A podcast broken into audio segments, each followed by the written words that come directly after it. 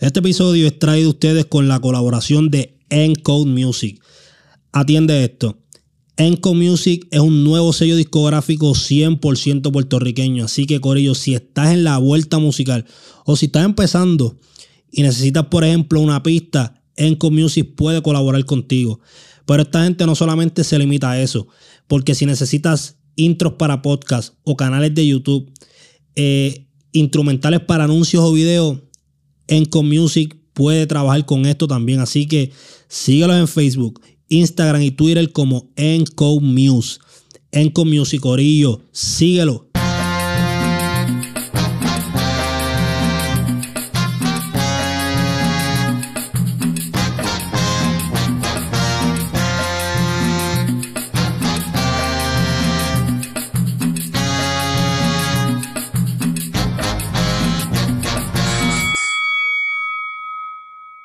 Está Puerto Rico. Ha sonado la campana nuevamente. Y eso significa que acaba de comenzar el podcast a la cañona. Eh, este quien les habla es José de Tres y gente, bienvenidos a otro episodio. Entre papelones y controversias, el gobernador Pedro Pierluisi y su administración siguen empeñados en que el inicio de clases presenciales sea el 1 de marzo.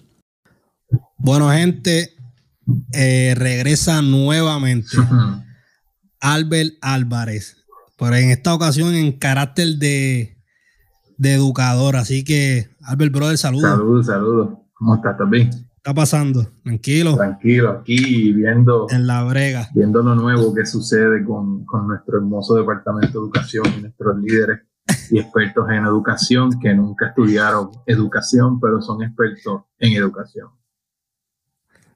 Así tenemos muchos, muchos, muchos profesionales en Puerto Rico que son expertos en todo y no son expertos en nada. Sí, esos cursos en Facebook de 35 minutos leyendo comentarios para hacerte, para hacerte un experto en cualquier materia son, son bastante eficaces aparentemente. Mira, eh,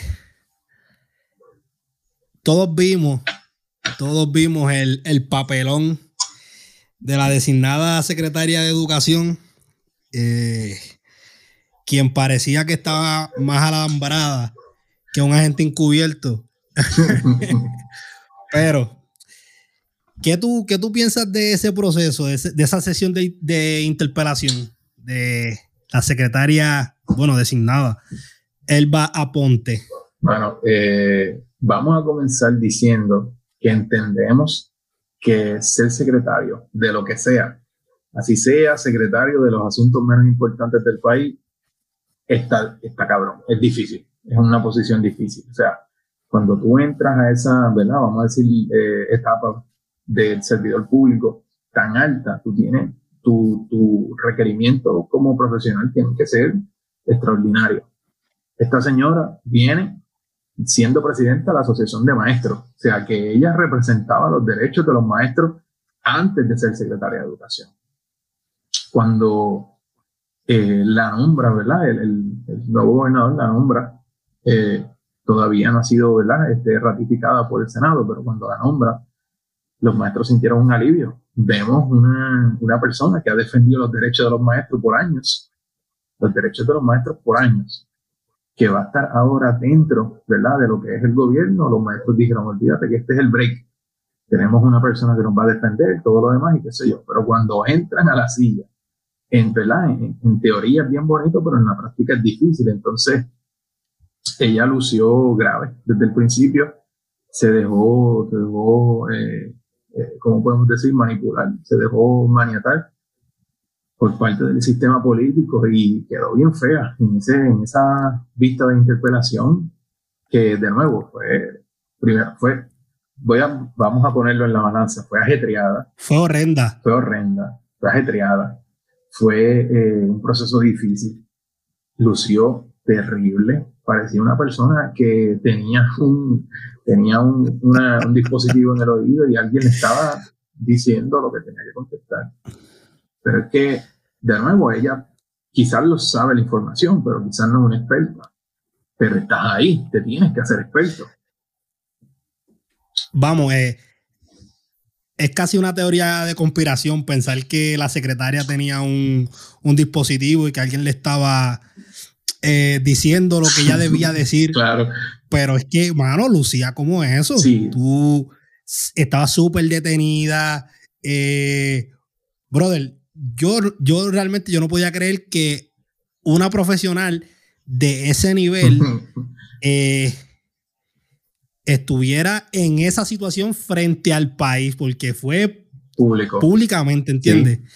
Y obviamente sabemos que todo esto es político y cuando personas aceptan eh, este tipo de, de puestos, saben y entran con el conocimiento de cómo se brega el caldero de la política. Y bueno, si tú no tienes la madera para soportar ese, ese fuego, como decía el, nuestro querendón Héctor El Fadel, si no aguantas el calentón, no te metas para la cocina. primero, eh, la posición de, secretario de Educación, primero, hay algo que hay que decir, esto es bien importante para que no lo sepa. El Departamento de Educación es la, ¿verdad? la institución gubernamental en Puerto Rico que más dinero recibe es la, más fondos. Eh, sí, es más, los fondos federales son tantos que el Departamento de Educación tiene más fondos, más dinero que Honduras, que el gobierno entero de Honduras, el gobierno entero de El Salvador, el gobierno entero de Nicaragua, de Guatemala. O sea, estamos hablando de, de, una institución. Sí, es para que, para que se entienda eh, los colmillos que los tiburones que hay detrás de este, de este, de este fondo. ¿Por qué, verdad? ¿Por, qué es tan importante el Departamento de Educación entonces para Puerto Rico? Es que ahí ese es el estándar donde se mide, ¿sabes? La mayor cantidad de dinero está ahí puesta. Y tenemos un departamento que voy para atrás, ¿verdad? Después del huracán María, eh, le habían desembolsado una cantidad exorbitante de millones de dólares para reparación de las escuelas. Solamente habían utilizado un 8% de los millones. Y eso representa, eh, vamos a decir, tenían, ¿sabes? 100 millones de dólares y solamente habían usado 8. 8. O sea, y los otros 92 millones de dólares, ¿dónde están? O sea, ¿qué se hizo? Entonces, pues ahí es donde vemos esta, este departamento, que es un departamento que obviamente comprende miles, miles de, de, de personas. Tenemos maestros, tenemos directores, tenemos asistentes, tenemos T1, que son las ayudantes de, de los alumnos, trabajadoras sociales, consejeras, enfermeras, psicólogos. Tenemos empleados no docentes, que son los de los, los empleados de comedor escolar. Tenemos los que limpian, o sea, es la agencia que más empleados tiene en Puerto Rico. Y es una de las agencias peores pagadas en Puerto Rico. O sea, estamos hablando que un maestro como yo, que entró hace dos años al Departamento de Educación Pública, está cobrando 1.750 dólares mensuales. Eso es, ¿verdad? Producto bruto. Estamos hablando de lo bruto. Eh, sin ninguna deducción.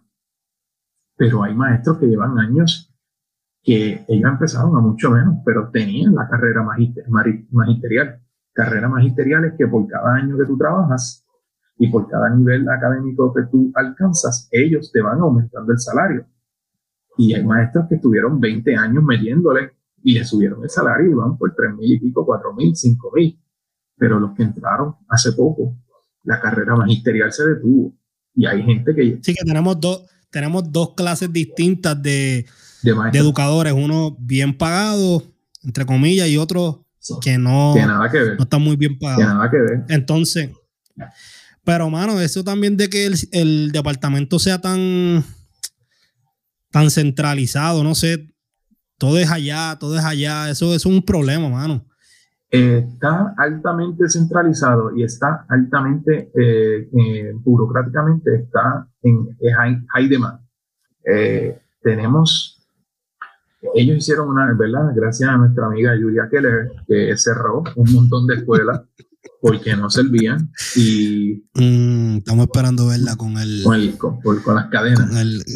Sí, sí, con el trajecito ese anaranjado. Vamos a ver, vamos, a ver si le toca, porque como está la, justicia, no sabemos. No, muchachos. Pues esta señora cerró un montón de escuelas y, hermano, o sea, estamos hablando. Eh, Eran cierres de escuelas para supuestamente ahorrar dinero. Sí, y mira, a la larga, José, no se probó en ninguna, ningún libro pudo probar que hubo economía alguna, o sea, no hubo ningún ahorro. Las escuelas las cerraron y las escuelas seguían teniendo luz y agua. Lo que hicieron fue mover el personal, mover el personal. Las, escuelas en Puerto Rico se convirtieron en, en pesebre para los caballos, se convirtieron en hospitalillos, se convirtieron en, en gente que perdió sus hogares en los terremotos del año pasado se metieron a las escuelas que sí sobrevivieron los terremotos y lo convirtieron en un, barrio, lo convirtieron en un arrabal para vivir. Eh, sea, y entonces ayer en conferencia, ayer hoy, en, el gobernador tenía una conferencia virtual y decía, no, en la región sur el departamento debe, debe verificar eh, facilidades eh, alternas para dar clase para estos niños para abrir ¿verdad? las escuelas. ¿Y qué facilidades alternas? Pues mencionó centros comunales, canchas bajo techo, parques de pelotas con carpa, todo lo que pusiera, se pudiera hacer y yo. Y las escuelas que cerraron, que aguantaron los terremotos donde están, o sea, habiliten esas escuelas. Así que estamos hablando que el Departamento de Educación es el monstruo de Puerto Rico. Y es la herramienta más importante de todo el país. Y prácticamente desde el huracán María para acá ha estado prácticamente detenido. Primero el huracán, después en ciertos sectores del país los terremotos y ahora la pandemia.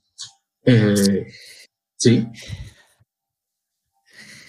Mira, este, volviendo a hablar de la secretaria, ¿a ti te convence como, como secretaria del departamento? Pues mira, eh, yo entiendo que hay que darle el beneficio de la duda, porque pues es una persona nueva dentro de la posición, pero, pero, eh, sus ejecutorias hasta llegar a lo que hoy demuestran que ha sido una persona que se merece la posición, que ha trabajado por ello y que lo puede hacer. La manera en que ha lucido, en estos primeros 100, eh, ¿cuántos son? Treinta y pico de días que lleva, eh, quería decir seis semanas, pero un poquito más, casi dos meses. Eh, ha lucido fatal. Y quizás no es en sentido de ella misma. Quizás es en sentido de que no ha, no ha podido. se dio con una situación difícil. la, la pandemia no es un chiste. Eh, tener contento a miles de padres no es difícil. Tener contento al gobernador, al Senado, a la Cámara de Representantes no es difícil. Entonces su posición es una muy complicada. A mí no me convence la parte en la cual cuando ella llegó allí lo primero que tenía que decir era justicia salarial para los maestros, justicia salarial para los asistentes de maestros, justicia salarial para los T1, los asistentes. Y después que, se, después que tú tienes a tu personal contento, lo demás viene por, por añadidura, llega solo. O sea, tú debes tener a los maestros contentos con su salario, contentos con sus estaciones de empleo, ¿sabes? con sus escuelas al día. ¿Por qué no se tomaron estos meses que las escuelas estuvieron cerradas y ellos en vez de decir vamos a arrancar o desde el año pasado hacer un plan en el cual iban a renovar esas escuelas que estaban viejas, arreglarle el wifi, arreglarle la rampa, arreglarle los salones que no tuvieran ventanas, que la puerta, que aquello, lo otro. eso era lo que tenían que hacer. Entonces, ella se da con esta situación que dejó Eligio Hernández. Eligio Hernández se fue en diciembre 31 y anunció su renuncia el, el 1 de diciembre. El campeón, ese sí que es. Y ese caballero, hoy por hoy, ¿verdad? Todo el que llega a las posiciones políticas, su salud se deterioró, su estado físico se deterioró, pero se ríe, pero no es que. no, en, forma de burla, pero es que. Bueno, es que la política es eso. Se destruye, se destruye. Cáncer. Un cáncer. vamos, y la política es importante, vamos. Lo que pasa es que la, la cómo la gente piensa de la política, que es este juego de banderas y sí. esos son otros 20 Sí, sí, pero... venía el bandera y chillar goma cada cuatro años. ¿Sabes? ¿Qué tú haces aquí? ¿A qué tú viniste? Aquí algo. No, no, no.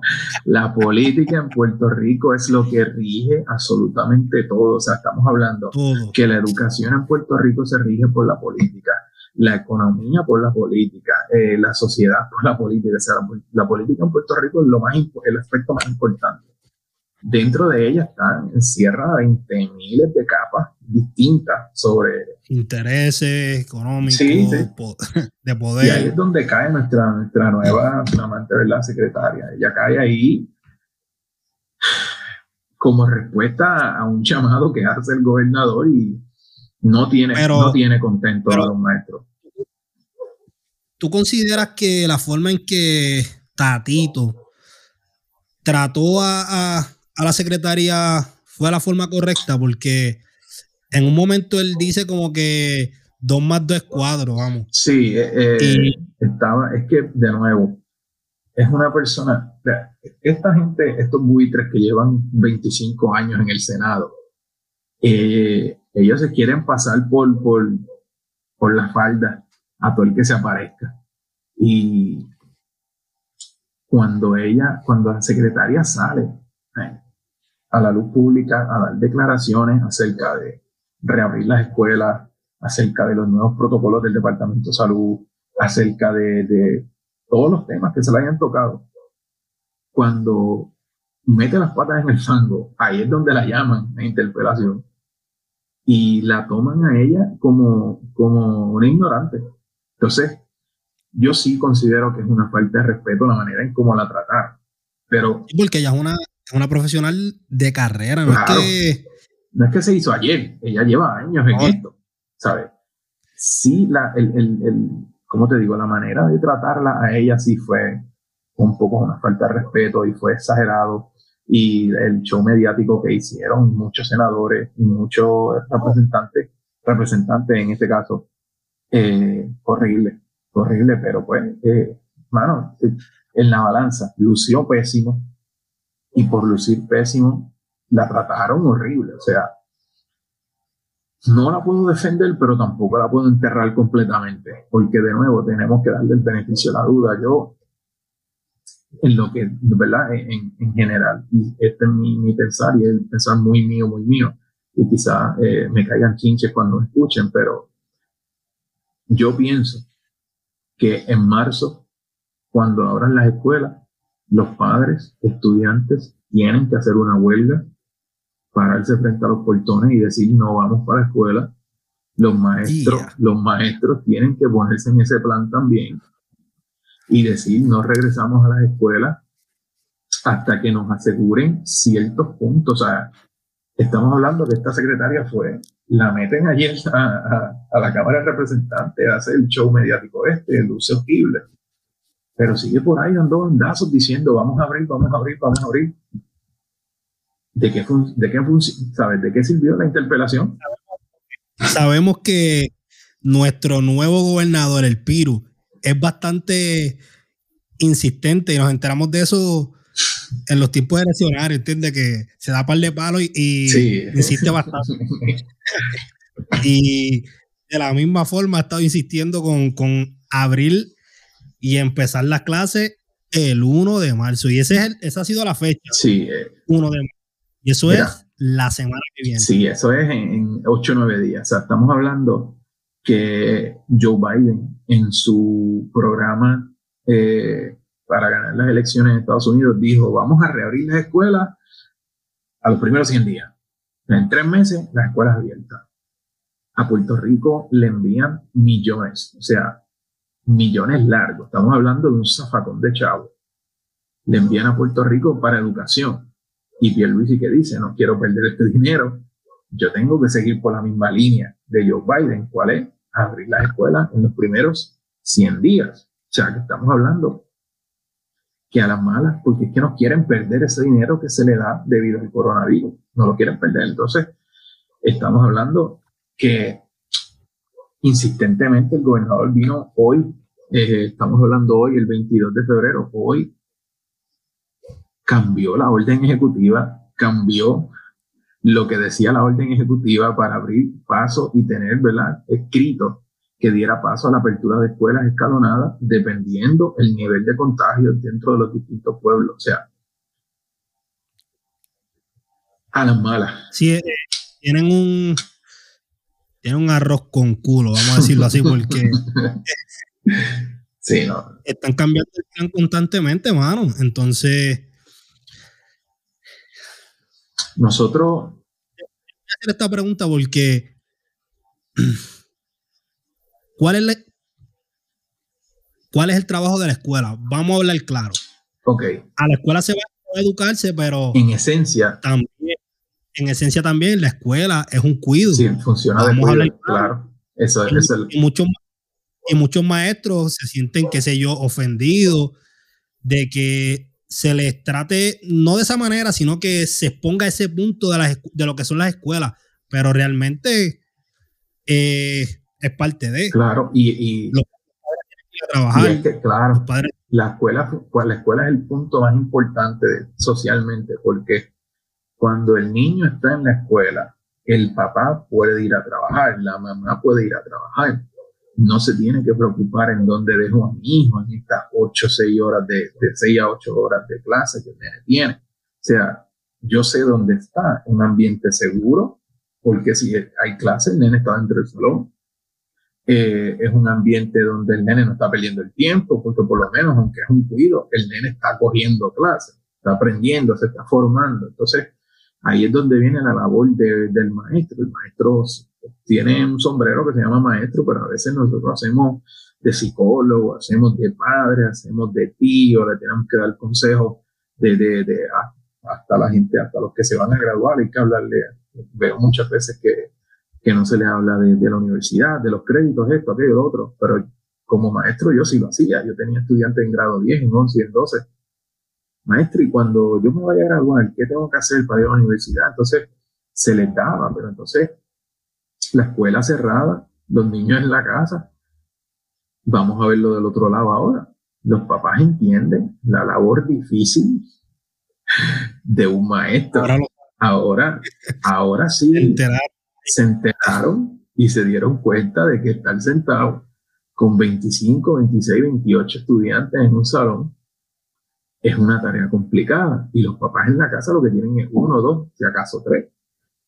Y cada uno tiene que estar cogiendo sus clases. O sea, estamos hablando de que es una situación difícil, es una tarea difícil. Y sí, la escuela es un cuido. En básicamente la escuela es un cuido y hasta los programas de horario extendido te lo, te lo reflejan, que es un cuido. El estudiante está allí la mayor parte de su día. O sea, hay que verlo desde ese punto de vista también, porque los eh. padres tienen que trabajar, con quién van a dejar los niños.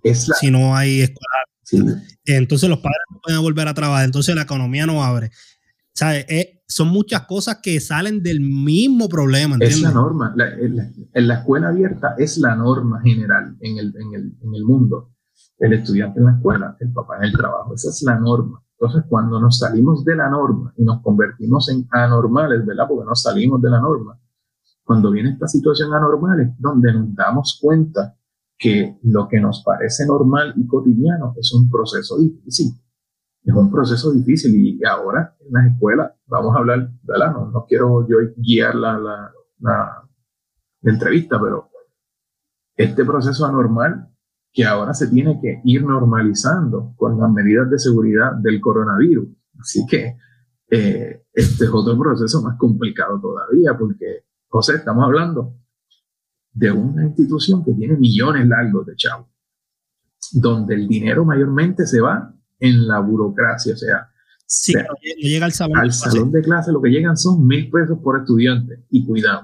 O sea, mil pesos por estudiante y cuidado, se gasta más en un preso que en un estudiante.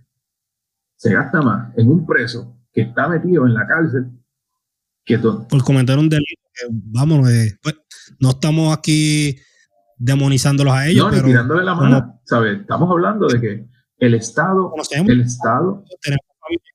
Pero lo, el país debe como que reconsiderar sus prioridades y...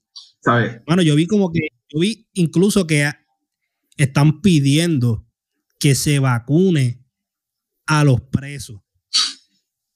A los presos. Y yo como que en serio, tú quieres vacunar a los presos por encima de, de enfermeros, de policías, de maestros, de nuevo, de gente que ellos, está ahí la cara de verdad. Ellos tienen sus derechos como seres humanos, no se les quita, ¿verdad? Pero hay gente que está en la calle enfrentándose a esto todos los días. En Puerto Rico hay miles miles de enfermeros, miles de doctores, miles de paramédicos. Tú tienes miles de empleados en la industria de servicios, que eso en Puerto Rico son la mayoría de los empleados de la industria de servicios, o sea, personas que, se, que todos los días interactúan con clientes, o sea, estas personas. Cositas que no parecían, no parecen tan esenciales como un conserje. Claro, que, que, que por mucho tiempo se ha visto que la persona que limpia es una persona que no merece respeto, es una persona que no estudió, que no llegó a la universidad, que lo, al único que sabe limpiar. Y ahora, como los están buscando y como lo están contratando, o sea, y tan importante ahora mismo es que tuvieron que la gente que limpia tuvo que coger cursos de cómo limpiar de manera eficiente para eliminar bacterias, para eliminar eh, el coronavirus, vamos a decirlo. O sea, entonces, ahora nos damos a esta nueva realidad en las escuelas, donde, los, por cierto, los consejeros han dejado de trabajar desde la escuela. Ellos siguen limpiando salones, ellos siguen limpiando áreas comunes. Ellos no están de manera virtual mirando el, mapa desde la casa. O sea, ellos están metidos allí. Ay, coño. Ellos están metidos allí. O sea, entonces. Mira, cuando, cuando, eh, perdona que te interrumpa, cuando, cuando Pierluisi dijo que, que la educación virtual no estaba siendo efectiva, ¿era motivo para el magisterio ofenderse o en cierta parte era un argumento válido? Eh, Porque yo vi, yo vi en las redes que, que muchos maestros se alborotaron. ¿Era motivo para eso? O porque en, en, realidad él no fue Carmelo Ríos que dijo en el guitarreño que vamos. Carmelo Ríos, el, viniendo, el guitarreño. Viniendo de, Carmelo, viniendo de Carmelo Ríos en el guitarreño que dijo que los maestros no estaban trabajando. Mira. Por su parte, Pierluisi no dijo eso. Él dijo que, que la educación virtual no estaba siendo efectiva. Sí. Eh, primero, eh, a mis queridos compañeros maestros, tienen que dejar de ofenderse por absolutamente todo tipo de comentarios. Eso es tan, tan pasado, no se puede. Lo que dijo Carmelo Ríos está totalmente erróneo. La educación no está detenida. Desde que sucedieron los terremotos, ¿verdad? Terremotos, la educación se detuvo porque obviamente estamos dando clases en unas estructuras de cemento que llevan 50, 60, 70 años construidas bajo los mejores estrictos y rigurosos eh, eh, métodos de construcción, porque para el que no lo sepa, ¿verdad? Y hoy se enteran, la construcción de escuelas era el método más efectivo para tumbarse los chavos en Puerto Rico. Eh, por eso es que en los pueblos hay tantas escuelas, y tienes dos escuelas en el monte, y tienes tres escuelas en el pueblo. Y antes, obviamente, teníamos muchísima más población porque los papás tenían cinco, seis, siete hijos y esos siete iban para la escuela. Este, la educación se detuvo con los terremotos. Cuando vamos a la pandemia en marzo del 2020, los maestros tuvimos que, ¿verdad? Tuvimos que hacer de tripas corazones, tuvimos que abrir páginas de Facebook, contactar uno por uno a cada uno de tus estudiantes, o sea, uno por uno, a cada uno de tus estudiantes de tu número personal, llamar a los estudiantes y decirle, mi nombre es fulano de tal, yo soy tu maestro de tal materia, mi clase yo la voy a estar dando. En aquel momento yo utilicé Google Classroom, una plataforma bastante buena. Mira, yo voy a estar dando mi clase por Google Classroom, dame tu email para yo enviarte el link para que tú puedas entrar. O sea, y en aquel momento nosotros hicimos de tripas corazones, marzo, mayo, marzo, abril y mayo para poder darle continuidad a lo que se hizo desde agosto a diciembre y luego desde que regresamos en febrero después de los terremotos hasta marzo 15, o sea, para darle continuidad. Cuando vemos que esta cuestión se extiende, comenzamos de manera virtual. La educación no se detuvo, los maestros en aquel caso habíamos seguido trabajando. En verano, nosotros los maestros hacíamos, tuvimos, yo por lo menos en lo personal, tuve varias reuniones en el verano con mi directora que nos decía, lo que viene es esto, lo que viene es esto, lo que viene es esto. Y les toca a ustedes, busquen computadora, eh, les toca a ustedes, eh, busquen la computadora que el, que el Estado les va a dar, porque obviamente ahí fue donde el Estado dice, espérate, yo tengo millones de dólares, tengo que comprar equipos para darle a los maestros y a los estudiantes uno por estudiante, porque tú no puedes enviar una computadora a la casa cuando en la casa hay cuatro niños que cogen clases. O sea, una computadora por niño, una computadora para cada maestro. Y ahí es donde el Estado se da cuenta de que tiene que invertir en la educación, que la educación no puede seguir siendo eh, fotocopiadora y, pizarras de pizza. O sea, invirtieron en la educación, y en agosto nosotros arrancamos a dar clases de manera virtual a través de Microsoft Teams. La educación no...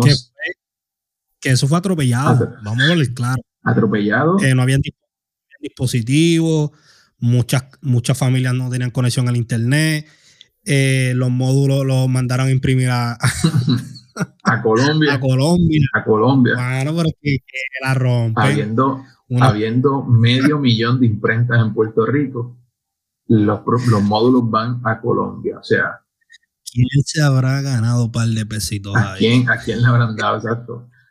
Y la, no, la, ¿sabe? La, la pendeja del caso es que se llevan los millones, pero el departamento queda mal porque los módulos no llegaron a tiempo. Tampoco llegaron a tiempo, o sea, llegaron incompletos, no llegan a tiempo. Y ya cuando los módulos llegan, todo el mundo tenía una computadora en la mano, así que los módulos los usaron para hacer para calentar el café allí en la leña, porque no había más nada. Entonces, Entonces había módulos que estaban con mil errores, hermano, también. Incompleto, bueno, incompleto, con errores, mal impreso. Le, le ponían el de sexto al de séptimo grado y a GB, entonces tú no sabías ni qué buscar. Le enviaban el de inglés a las escuelas que son full español y a la escuela bilingüe enviaban el, el, el, de español y era como que ven acá, ¿dónde está el de nosotros? Entonces, hubo una desorganización heavy, pero la educación, voy al punto, nunca se detuvo la educación, la educación continuó y los estudiantes se siguen conectando diariamente. Lo que dijo Pierluisi de que no es totalmente efectivo, Pierluisi tiene razón, no es totalmente efectivo. No es efectivo porque porque el estudiante no está aprendiendo el estudiante está cumpliendo con las tareas. Quizás hay estudiantes que obviamente aprenden porque tenemos de todo, ¿verdad? En la viña del Señor, como nos decían antes. Hay estudiantes de que sí que hacen la, la milla extra, leen un poquito más, preguntan un poquito más, pero tenemos estudiantes que solamente están cumpliendo con las tareas. O sea, maestro, tú me enviaste una tarea de haz un dibujo de X cosa, yo hice el dibujo, pero yo no me conecto. ¿Por qué? Porque vivo en el monte y a mi casa no llega el internet. Yo lo que puedo hacer es ver las tareas, descargar la información, yo mismo enseñarme, tomar el examen, entregar las tareas.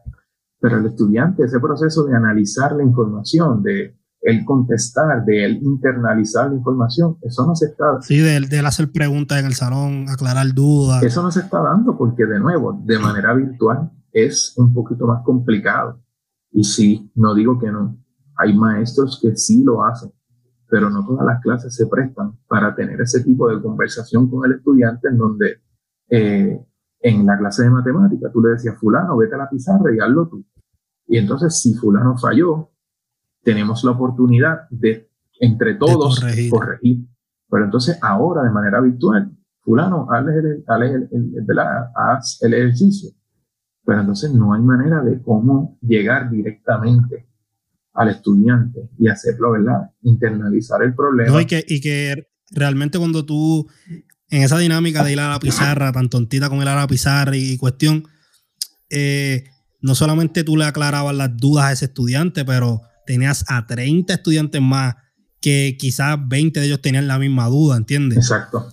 Que Pues, hermano, pero realmente no está siendo efectivo. Entonces, yo, eso lo, esa parte yo no la entendí porque el magisterio se volvió loco. Que lo, eh, lo tomaron mal. Porque, sí, porque ahora Carmelo Río fue otros 20 pesos. ese, ese sí. Ese nos faltó el respeto totalmente. Le faltó el respeto a ustedes. Porque realmente el magisterio siguió trabajando, siguió dando las clases, eh, siguió haciendo de tripas corazones, porque era lo que había. y tenemos maestros, tenemos maestros que dan la milla extra más todavía. Tenemos maestros que saben que Pepito no tiene internet en la casa y el maestro llega a la casa y prende su hotspot y vamos a conectarlo y vamos a ver la información y siéntate conmigo que yo te explico. Entonces, porque pues, en, en Puerto Rico hay maestros ultra dedicados que nos gusta, que nos encanta la educación, que nos encanta enseñar, pero también tenemos maestros que estamos bien por el techo en la manera como se nos ha tratado estos últimos días y yo siempre digo lo mismo.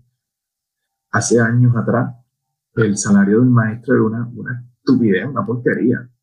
Hubo una... Sigue siendo una porquería. Sí, pero era más porquería todavía. Y hubo una huelga en donde en tres meses ratificaron un convenio nuevo que les aumentaron 500, casi 600 dólares mensuales a los maestros. O sea, la senadora eh, por el PIB, María Luz de Santiago, presentó un proyecto de ley llamado eh, PS92, que está... déjame, déjame ahí.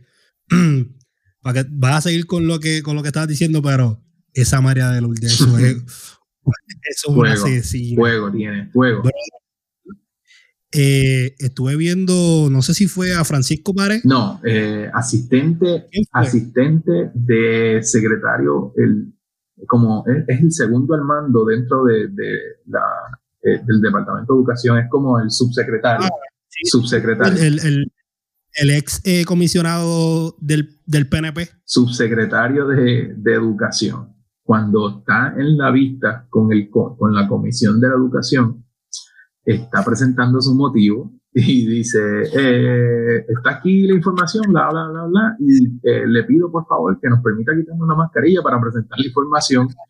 Y María de Lourdes, María de Lourdes, María de Lourdes sacó el bate, se preparó, afincó las rodillas, hizo swing y la ha pegado allá, a donde las vacas echan la criolla y le dijo, le estamos exigiendo a los niños de que mantengan su mascarilla, vamos a nosotros a hacer el sacrificio y mantenerla también. No, no, muchachos, campeona. Eso, eso eh, quería, quería dejar eso por ahí, sí, porque es, fue bastante importante que la gente lo sepa, sí, sí, que tenemos. Así que puedes puede seguir por donde iba. por lo menos tenemos, tenemos senadores, que en la mayoría del Senado son mujeres, tenemos senadoras bueno, qué bueno. Eh, a mí me gustaría, algún, no sé, algún día conversar con una mujer que, que, esté pendiente de estos temas, ¿entiendes? Y que, me hable de, la de cómo para ella la importancia de, este hecho histórico. Qué cosa brutal. De que por primera vez la, mujeres, las mujeres son las que la mayoría, una cosa hermosa. A mí me, cuando yo vi esos resultados me gustó mucho porque eh, las mujeres son hay de todo. Ahí pues tenemos, tenemos a la manda fuego esta Rodríguez Bebe. pero no, tenemos de todo. pero, pero lo importante es que las mujeres son más, eh, como digo, abiertas al diálogo. Hay hombres que son más cerrados, porque no quiero decir sensibles, porque no se trata de ser sensible, es que están más abiertas al diálogo en el sentido de que le buscan más vertientes a la situación. Entonces, eh, entiendo que dentro de, los próximos años vamos a tener muchas buenas eh, soluciones a problemas que tengamos. Vamos a tener conversaciones mucho más allá porque la, la, las senadoras, hay muchas que son madres, que tienen hijos, que van a la escuela y que entienden la situación real de la educación. Eh, muchas de ellas son jefas de familia, que entienden la preocupación de una jefa de familia. O sea, es una cosa brutal, hermano. Y, pues, viendo al caso, eh, María Lourdes entendió la presión que sentimos los maestros y dijo, un proyecto de ley en donde el salario base para los maestros sea de 4 mil dólares. Y eso, Muy bien. eso es un salario ultra justo para una, para una dependencia del gobierno en donde los maestros tienen que poner de su propio salario a veces para poder sacar copia. Eh, comprar libros, comprar aquello. Comprar lápices, porque hay estudiantes que llegan sin lápices, eh, hojas blancas, hojas con línea, eh, bueno, absolutamente de todo. Yo soy, yo soy uno de los que desde mucho antes de la, de la pandemia, yo desinfectaba el salón con aerosol, con wipes, cada pupitre, y le agradezco a mi conserje, ella nunca me decía, me encanta venir a tu salón porque tú barres, tú limpias, yo no tengo que, que chavarme mucho. Y yo lo, único que le decía era, échale cloro, cloro por ahí para abajo del piso y limpiame ese piso que quede, olvídate, que apesta el cloro del salón. Porque yo, yo le metía desinfectante hasta los marcos de la puerta. Porque por eso mismo, somos muchas personas en, en una cajita de 10 por 20 y si acaso hasta menos. 18 por 16. Y, bueno, y te digo, eh, estamos viviendo un tiempo histórico. Yo entiendo que eh, los maestros, como te dije al principio, si ellos quieren hacer valer sus derechos, yo entiendo, yo no estoy instigando absolutamente a nadie, pero yo entiendo que nuestra mejor arma son los padres y los estudiantes. O sea, padres y estudiantes abren las escuelas hasta que no haya un protocolo ultra seguro. Vamos, vamos ahí ahora. Lo dijiste al principio. Sí. Pero no estás de acuerdo con que empiece la clase el 1 de marzo. No. No estoy de acuerdo. ok. ¿Qué, debe garantizarse dentro de cuando se cree el protocolo? ¿Qué se tiene que garantizar para que los maestros acepten, ok, vamos a empezar las clases ahora sí, porque tenemos todo lo que queríamos? Lo primero, eh, hay que garantizar, lo primero que hay que garantizar es que todos los maestros van a estar vacunados. Ya se empezó el proceso esencial. Todos los maestros vacunados. Personal docente y no docente. Voy a incluir, porque dentro de la escuela tenemos conserjes, tenemos guardias de seguridad, tenemos empleados de comedor, asistentes de director, tenemos trabajadora social, psicóloga. Todo es personal que labora dentro de una escuela tiene que estar vacunado. Eso es lo primero que hay que asegurar. Segundo, eh, materiales, ¿sabes? Que cada escuela tenga su almacén de materiales, que se divida de manera equitativa, que eh, tengamos en el salón eh, aerosol desinfectante, tengamos wipes para limpiar, que tengamos eh, mascarillas, que tengamos... Importante, que, importante. Que tengamos eh, eh, alcohol para las manos, que tengamos hand sanitizer. En los salones donde haya acceso al agua, que haya una pileta con jabón para que los estudiantes se laven las manos, que hayan estaciones para que los estudiantes se laven las manos, que el recogido de basura sea mucho más efectivo porque a veces recogen la basura una vez cada dos semanas. O sea, el, necesitamos unas garantías de antemano y estamos hablando de la más importante, la, la, el aparato de tomar la temperatura, que no envíen uno para la escuela que tiene 350 estudiantes. Tomarle la temperatura. que ese, termómetro va a el candela. o sea, y vi que querían enviar uno por cada 100. Eso es imposible. Envía uno por cada 50 estudiantes. ¿Cuánto, ¿Cuánto puede costar un termómetro? De, esos de... De, 10 a 20 dólares. El mejorcito vale 25, o sea.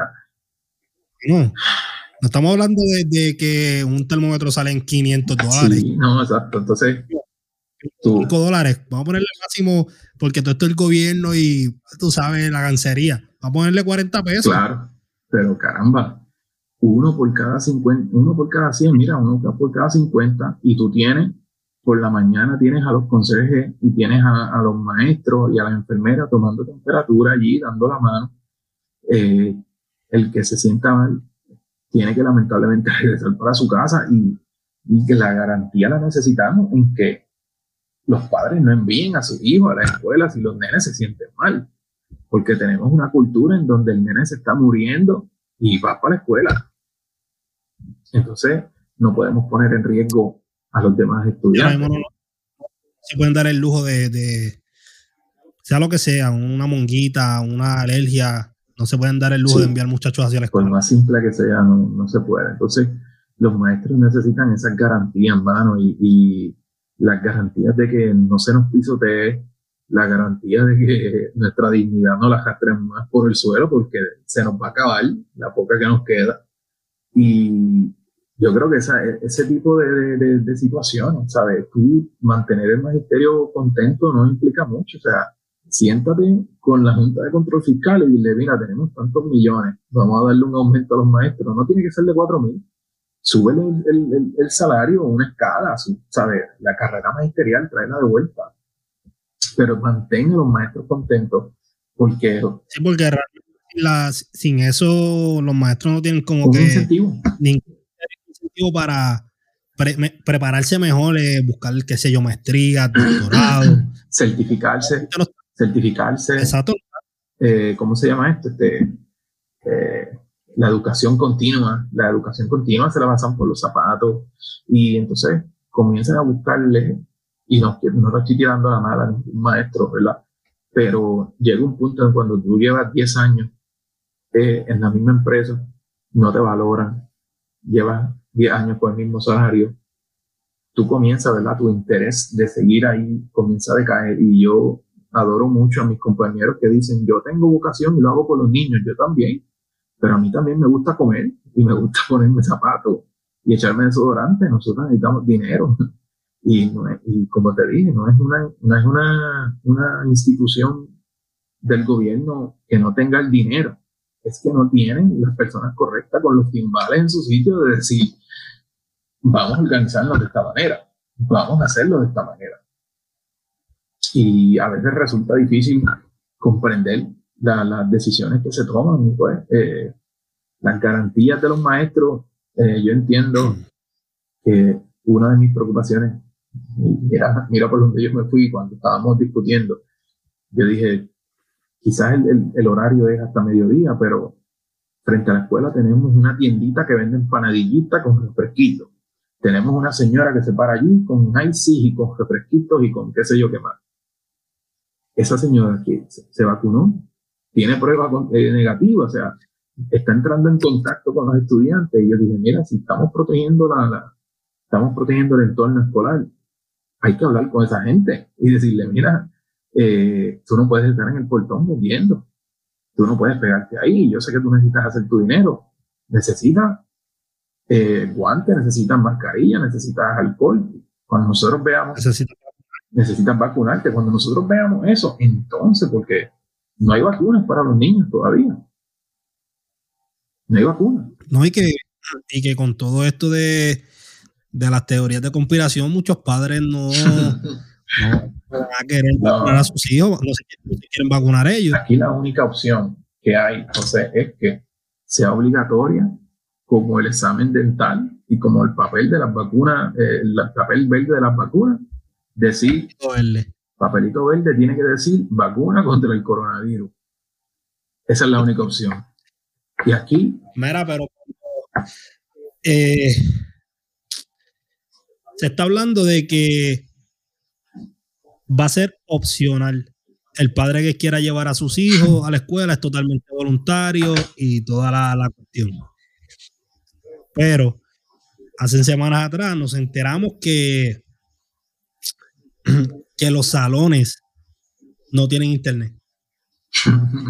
Entonces, que en, la, en las escuelas había internet, pero solamente en la oficina del director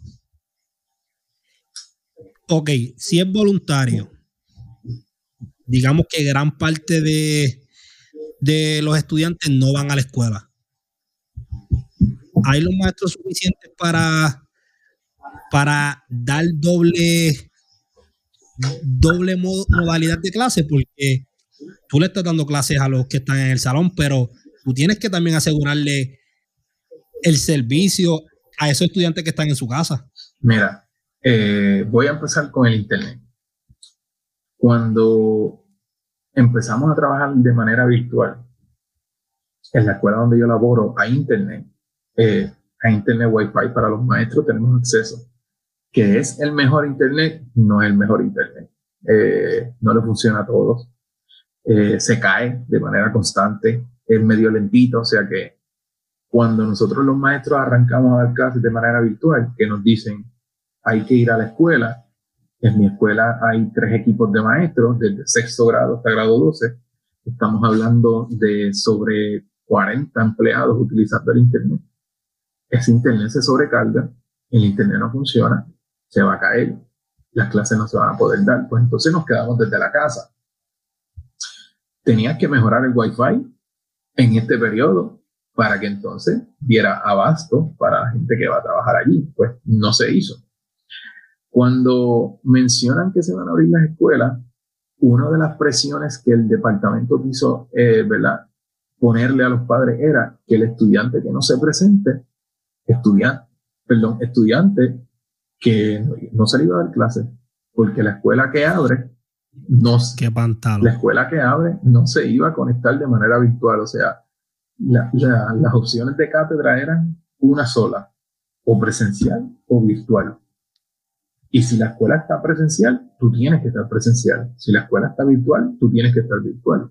Entonces, cuando se, ¿verdad? Cuando del Departamento de Educación viene esta información que dicen, eh, mira, tienes que, a la que abra la escuela, tienes que estar en la escuela.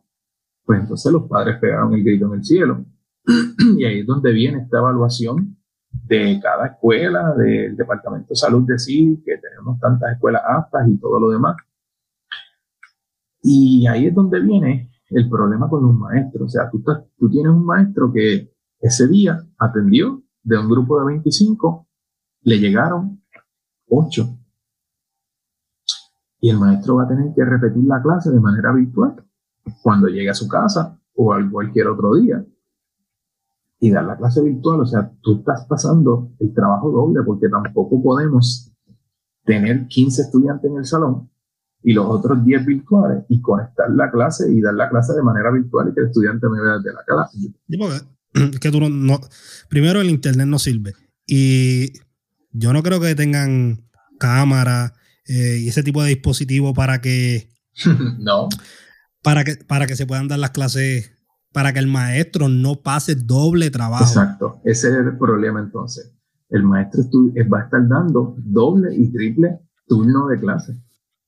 Y ahí es donde viene el problema del salario. Entonces tienes al maestro con una carga triple, con el mismo salario, y ahí es donde pegan. Por eso que te dije al principio, ¿hasta dónde más van a seguir pisoteando el maestro? ¿Hasta cuándo aguanta la dignidad?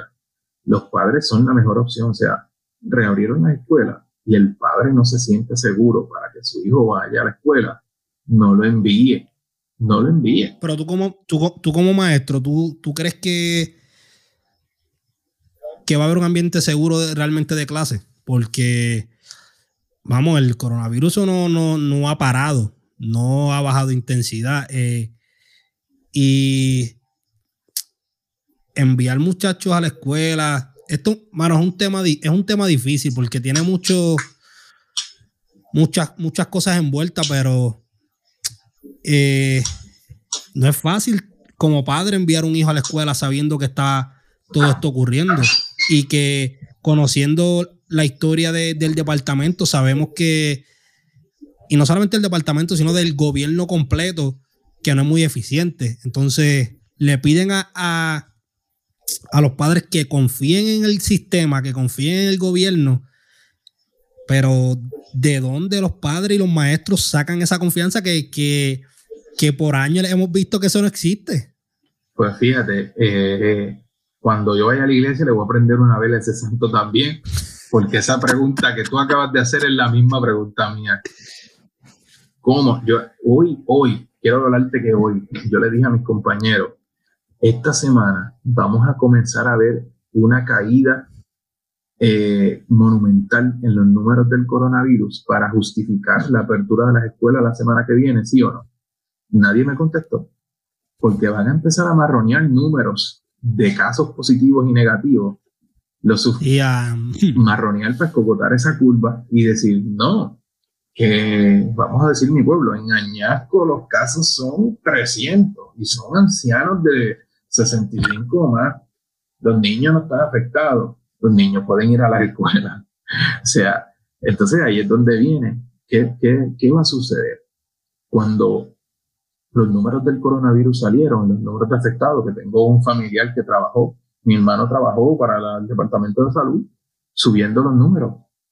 Y yo le preguntaba, eh, tenemos los infectados, tenemos los enfermos, esto, aquello, lo otro, y los recuperados, ¿dónde están?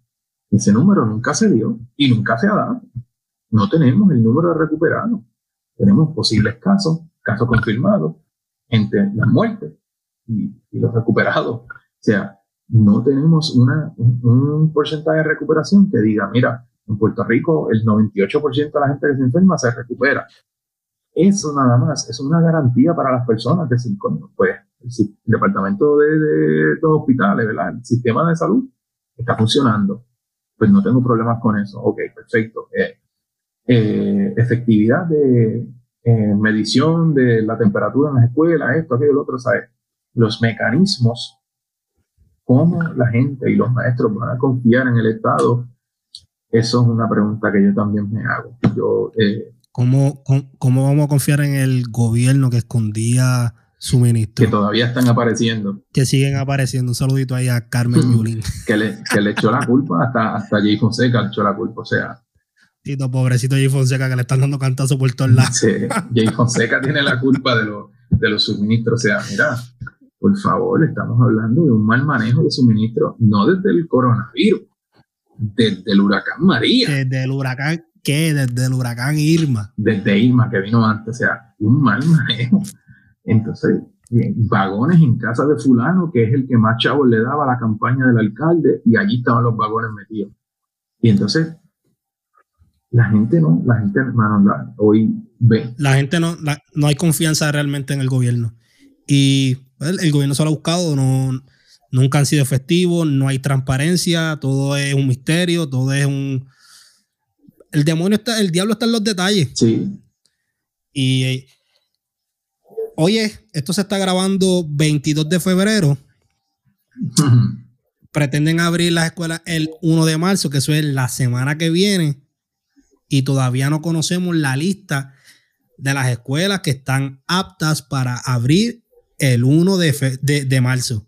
Increíble. No, no la conocemos. Por cierto, en esta semana se van a reunir eh, los eh, funcionarios del Departamento de Salud con los directores y con los directores, con los directores de las regiones para indicarle qué escuelas están aptas, porque supuestamente el Departamento de Salud las está impresionando, está muy bien, pero yo creo que los padres necesitan eh, un listado de los maestros que están vacunados, necesitan un listado del inventario de los que hay en las escuelas para la limpieza, porque cuando hubo terremotos, José, cuando reabrimos las escuelas, nosotros hicimos un, eh, un eh, open house y los padres fueron a inspeccionar salón por salón, viga por viga, pared por pared, estructura por estructura, escalera por escalera, todo, a ver dónde habían grietas, a ver dónde había eh, columna corta, a ver dónde había una, lo que fuera, que sea, hubiera olvídate, la grieta más mínima, los padres la fueron a inspeccionar. Cuando pasan los terremotos, yo entro al comité de seguridad de la escuela, no por eh, los edificios que se iban a caer, yo tenía una, ¿verdad? Viniendo del caserío, mi, mi, tenía unas preocupaciones acerca de la gente que entraba y salía del plantel cerca de los vehículos de los maestros, porque había unas personas que tomaban terapia dentro de la escuela, pero que no eran estudiantes de la escuela. Entonces, mi preocupación era limitar el acceso al estacionamiento, eh, mira, el limitar el acceso a los padres dentro del plantel, yo tenía otras preocupaciones.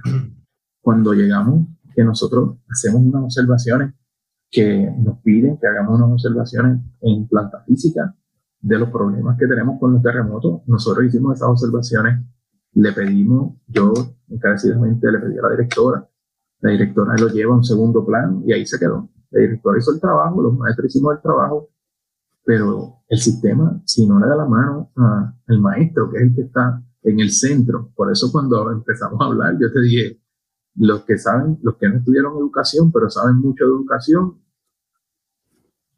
que no saben un carajo, porque no saben un carajo. O estamos hablando de gente que, y yo no soy el más experto, yo lo que llevo dando clases son cuatro años, pero trabajé en el sistema de, de, vivienda pública y me conozco cómo se administra y ahora doy clases y conozco cómo se va el cobre dentro de la escuela. O sea, necesitamos muchas garantías que el gobierno difícilmente va a proveer. Y menos en una semana.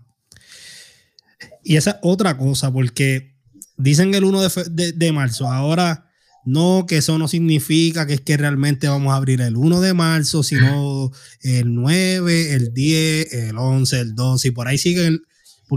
Mano, ¿por qué no llega a un punto? Mira, no vamos a abrir el 1. Vamos a dejar esta cuestión para agosto. Sí.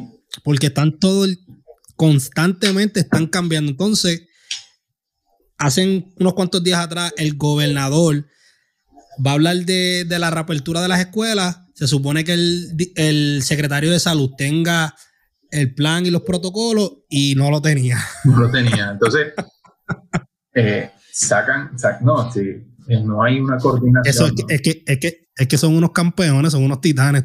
Y, bueno, ¿Qué puedo decir yo de este país que no sean cosas bonitas? hermosas. y la cuestión es esa, es que parece que están trabajando, parece que, primero que parece que son enemigos, el secretario de salud, el gobernador y la secretaria de educación, parece que son enemigos.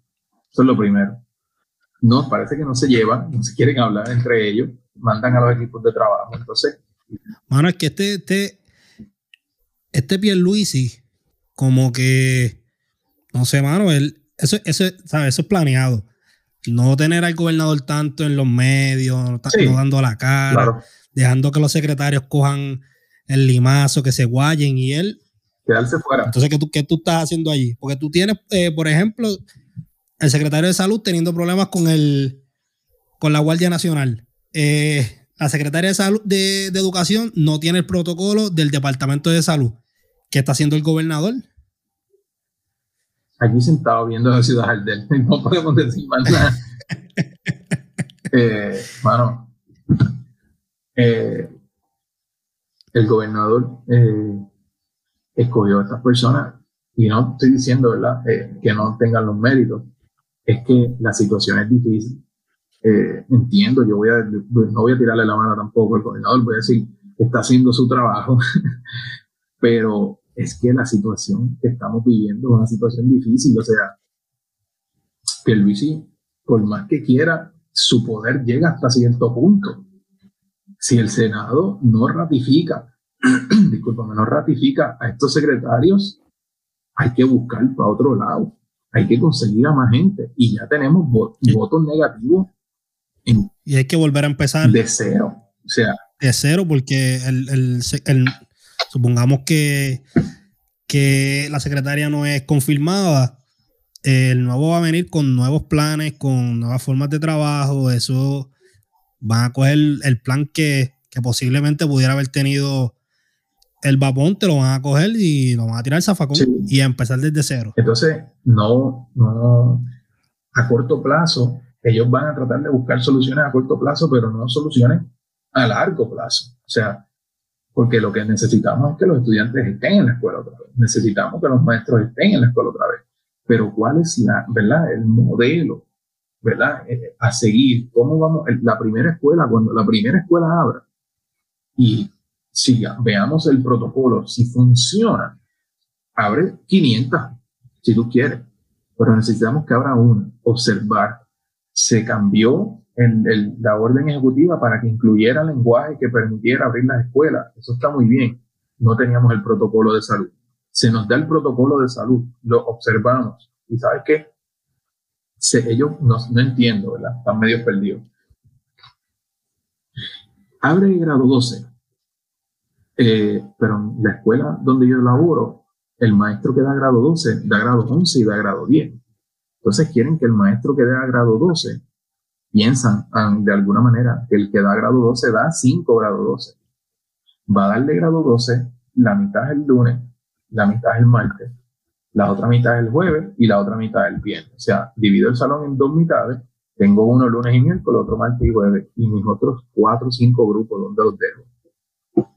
¿Cómo los atiendo? De manera virtual, pues entonces estoy pasando el doble de trabajo, repitiendo la misma clase cuatro veces en semana. Así que, lamentablemente, el plan para la apertura de la escuela está mal organizado porque no se atempera a las realidades de cada escuela individual. Lo que el, el plan debía decir era, cada escuela que contemple los arreglos que ellos deseen a su organización escolar, que los envíen para acá y nosotros los pasamos por el sedazo y decimos si sí o si no. Así de sencillo. En mi escuela, mira, eh, dividir los grupos, perfecto, pero hagan una organización escolar que beneficie tanto al estudiante como a los maestros. Entonces, pequeños grupos. Sí, porque... Ok, sigue, sigue, eh, no, continúa. Pequeños grupos en cortos, en periodos cortos de tiempo, eso funciona, pero mm, tienes, necesitas a todos los estudiantes allí. Y ahí es donde volvemos a las garantías de nuevo. ¿Quién garantiza que los materiales para la limpieza, los materiales para, ¿verdad? para que el salón esté limpio y todo lo demás, los que en las escuelas lo que hay son dos, tres conserjes como mucho, y los conserjes no van a estar limpiando los salones cada vez que sale un grupo. Eh, ¿Sabes? Estamos hablando que... Un tostón. Se necesitaría un conserje por salón. Y eso es complicado. O sea, es complicado. Y lamentablemente veo atropellado el inicio de las clases. Eh, aunque se incluyó el lenguaje para la apertura de las escuelas, está complicado abrir las escuelas, está complicado, eh, está complicado en general. Voy a decir, está complicado. Bueno, es que está complicado no solamente para ustedes por la realidad histórica que han tenido de atropellos del, gobierno, eh, la nueva realidad de la pandemia, los padres. Eh, pues, muchos padres quieren enviar a sus hijos a la escuela, pero ¿qué tan seguras son las escuelas? Que, no sé, mano, porque suena bonito querer abrir las escuelas, pero no es tan fácil. Entonces tú ves estos estúpidos en las redes sociales que es que, no, que metes a tus hijos ahí a Walmart todos los días y, no los quieres llevar a la escuela. De la boca canto estúpido. En Walmart, en Walmart tú tienes control de tu hijo. O sea, en el salón de clase tu hijo está solo porque el, plan incluye de que ningún padre ni encargado va a entrar dentro de la escuela, que solo el estudiante. ¿Quién garantiza que tu hijo, una vez pase por el portón, se va a dejar la mascarilla puesta? Exacto, que cumpla con, con, las reglas. ¿Sabes?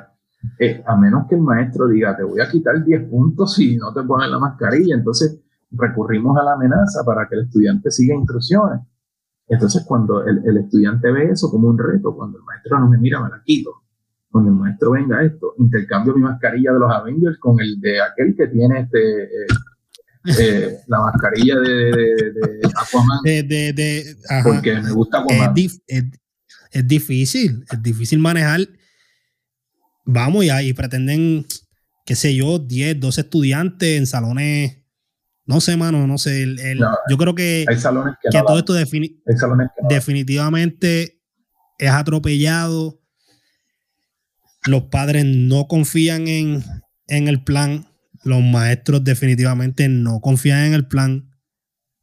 No es culpa de los maestros, no es culpa de los maestros. Hoy, hoy salió a relucir una noticia que la compartió G. Fonseca también, que se hizo un sondeo, yo no sé en dónde, porque yo nunca recibí la pregunta, pero. No, no, pero eso, eso yo lo vi, eso era de, de un sondeo en las escuelas en Estados Unidos. Por eso es que tú. No lo vimos acá. Que muchos maestros se iban a coger a, la licencia eh, sin paga.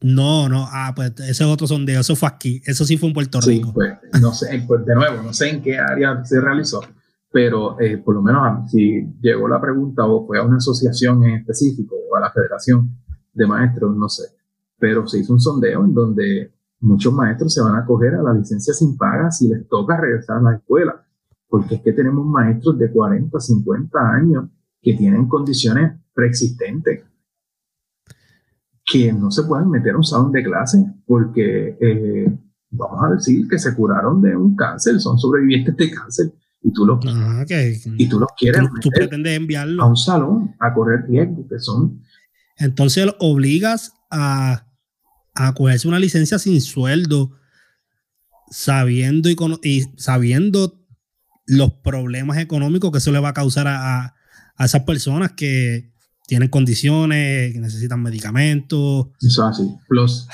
plus poner la educación en jaque porque si me voy de licencia en, en marzo, no, tú, tú no, el departamento no va a conseguir un maestro que cubra marzo, abril y mayo. Y no hay ningún, ningún maestro temporero que se respete, va a decir, dame una plaza de tres meses. No, no, va, no hay, ¿sabes? No hay. Y por eso te digo, es una situación difícil la que estamos viviendo, una situación muy complicada. Eh, vamos a decir, voy a ponerlo en un plano positivo, confiamos en que se tomen las mejores decisiones, que las decisiones envuelvan el bienestar de los maestros, el bienestar de los padres, el bienestar de los estudiantes, por encima del bienestar político y de cualquier agenda política que se pueda tener. Eh, y ¿verdad? Es, importante que se tome en consideración todas las vertientes y todas las posibilidades que puedan haber y suceder, porque es que estamos hablando de, no es una situación en la cual el nene se me acuerda o no, es una situación en la cual el nene se me puede morir o no. Es una situación de vida o muerte. Y el coronavirus, eso es como la ruleta rusa, al que le toca, le toca, y al que le toca, le toca duro o le toca suave, no sabemos. Para para ir cerrando, que ya llevamos por ahí como una, más de una hora. ¿Tú crees que si el gobierno empuja de una forma que el magisterio no le agrade, hay el ambiente para que hayan huelga? Eh, yo creo que este es uno de los mejores panoramas. Y sí, sí, yo creo que sí, que si el magisterio porque vamos, mucha gente no cree en la huelga, siempre están hablando de estupideces, pero esa es una de las herramientas para, para, lograr, para meter presión. Yo creo que si el, si el gobierno aplasta al magisterio, el magisterio no, no se va a huelga en esta ocasión, no sé cuándo, cuándo podría volver a un ambiente que se preste para que los maestros de verdad levanten la voz. Sí, eh, quizá me caigan chinche y no, no digo voy a perder mi trabajo, pero sí me van a meter un poco atrás en algún momento, pero voy a decir lo siguiente. Eh, es, el momento, es el momento idóneo. Es el momento idóneo. Yo digo, eh, estamos viviendo un tiempo en el cual no están jugando, no están jugando con las habichuelas de, de las personas, estamos jugando con sus vidas. Y estamos en un momento en el cual se dieron cuenta de que los maestros son personal esencial en cualquier crisis, que los maestros son eh, y las escuelas son eh, la norma, es, lo que determina la normalidad dentro de las sociedades, por lo menos de las sociedades occidentales. Y el no tenerlas abiertas y tener al maestro desde su casa representó un problema económico grandísimo para estos países. Este es el mejor panorama. Yo entiendo que voy a hablar por la federación, aunque no, no formo parte de la federación ni de la asociación de maestros, porque para mí las organizaciones que defienden los derechos de los trabajadores, si es por hacerse de chavo, están mal. Eh, y lo vimos en, en, el caso de la que nombraron secretaria. Se echó millones largo al bolsillo y ahora está allí de secretaria. Eh, y, y lo digo eh, alegadamente, ¿verdad? Aparente alegadamente. Eh, según los comentarios de las personas dentro de la página de la Asociación de Maestros. Yo voy a decir que, eh, para cerrar, ¿verdad? Es el momento idóneo. Entiendo que los maestros, especialmente los padres, tienen que poner, eh, dibujar la raya, trazar la raya y decir, allá no vamos. Necesitamos que los maestros tengan mejores condiciones laborales, tengan un mejor salario, tengan una planta física decente, en mi escuela. La escuela en la que yo laboro está excelentemente cuidada. No puedo decir que es una escuela que está mal, pero hay escuelas en donde hay, están peor, eh, están malísimas. Y no va a haber otra oportunidad. No va a haber otra oportunidad. Y como veo las cosas, José, yo, no, yo lo digo yo acá, pero yo lo veo. Yo creo que muchos maestros se van a tirar a la calle a protestar. Están protestando ahora mismo por un retiro digno, porque los maestros reciben un retiro distinto a, los, a los distintos empleados del gobierno y están haciendo caravanas y conferencias y huelgas y manifestaciones. Se da un proceso difícil en Puerto Rico y yo creo que los maestros sí se van a tirar a la calle. Bueno, vamos a ver cómo, cómo la cosa transcurre en las próximas semanas. Eh, brother Albert, gracias por, por, participar otra vez de esto. Yo creo que tú vas a estar invitado en este. más de a mí me encanta, me encanta conversar porque es que las conversaciones son buenas porque luego, como le comentaba a, a, a José, a, Peña y a Ángel, escuché el podcast de ustedes y, me llegó eh, una inspiración distinta y saber que hay gente metiendo mano y todo lo demás y ustedes es una excelente plataforma, man, y te felicito y te doy las gracias también por invitarme y todas las veces que me necesites, ya tú sabes, disponible siempre. Así que, papi, gracias. Ese, fíjate, brother, estos dos episodios contigo se han dado buenos, buenos de verdad. Están buenos, sí, no, me encanta. que, brother, gracias un montón. Espero que, pues, que esta pendeja mejore y que estos líderes que tenemos no, no sigan atropellando no solamente al magisterio, sino al país completo. Y nada, gente, esto fue a la cañona. Nos siguen en Facebook, Instagram como a la cañona podcast. Y nada, gracias, nos veremos en la próxima. Suave.